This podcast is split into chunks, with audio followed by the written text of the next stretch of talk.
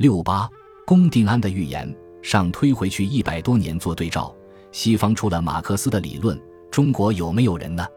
有啊，大家没有太注意，勉强可以对比的是嘉庆时期的龚定安，他是上海人，也是当时的一个怪人，文章很特别，思想也很特别。龚定安和魏源、林则徐他们有关联。后来之所以有林则徐烧鸦片、发生鸦片战争，是他们这一般人的思想所造成的。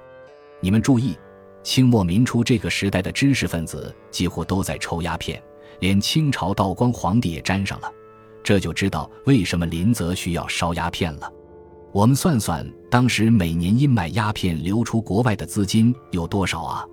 这个时候，中国没有靠美元外汇，没有靠台币，也没有靠港币，这些钱是哪里来的？尽管如此，我们国家还能够存在，这是个经济问题。鸦片战争以后，我们受外国列强的侵略，每战必败，赔款多少啊？这个赔款也没有靠美元外汇，也没有靠台资港资，我们中国的钱怎么那么多？赔了那么多钱。也没有把我们赔垮，大家要注意这个，这都是严重的经济问题。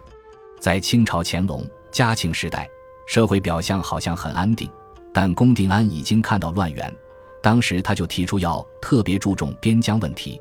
他说国家是要出事情的。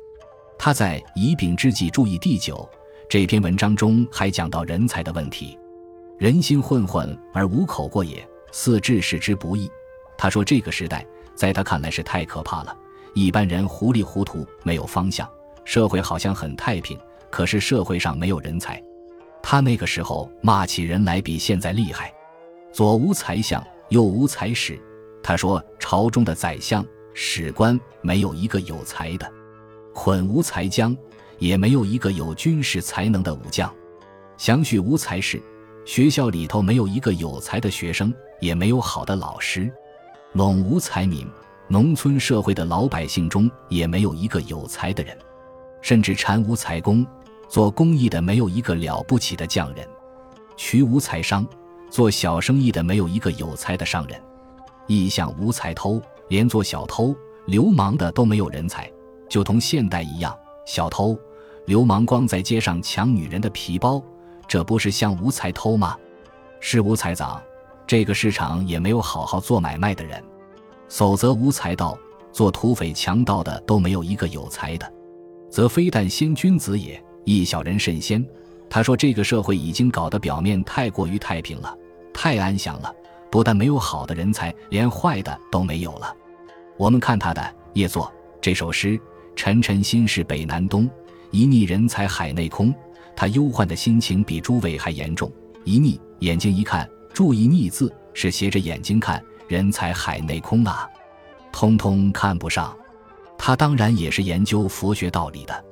最后两句话很有意思：“万一禅关花然破。”他说：“万一我打坐修定，忽然得到开悟了以后，美人如玉，见如红。”你看他豪迈的狂气，他就是这样一个人。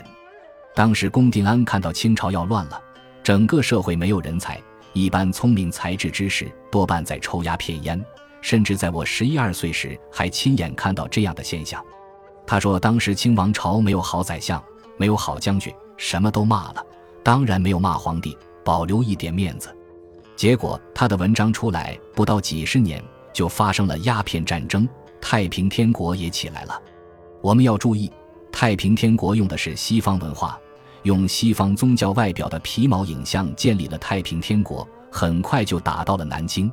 曾国藩起来平乱，肩负的是中国儒家文化的精神，两个刚好中西对比。太平天国的成功与失败中间问题很多，讲起来又是一个大题目。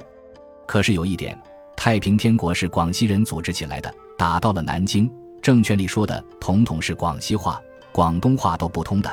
外省人很难插进去，这是文化语言的问题。曾国藩、左宗棠、彭玉麟、胡林翼等都是最有名的儒将。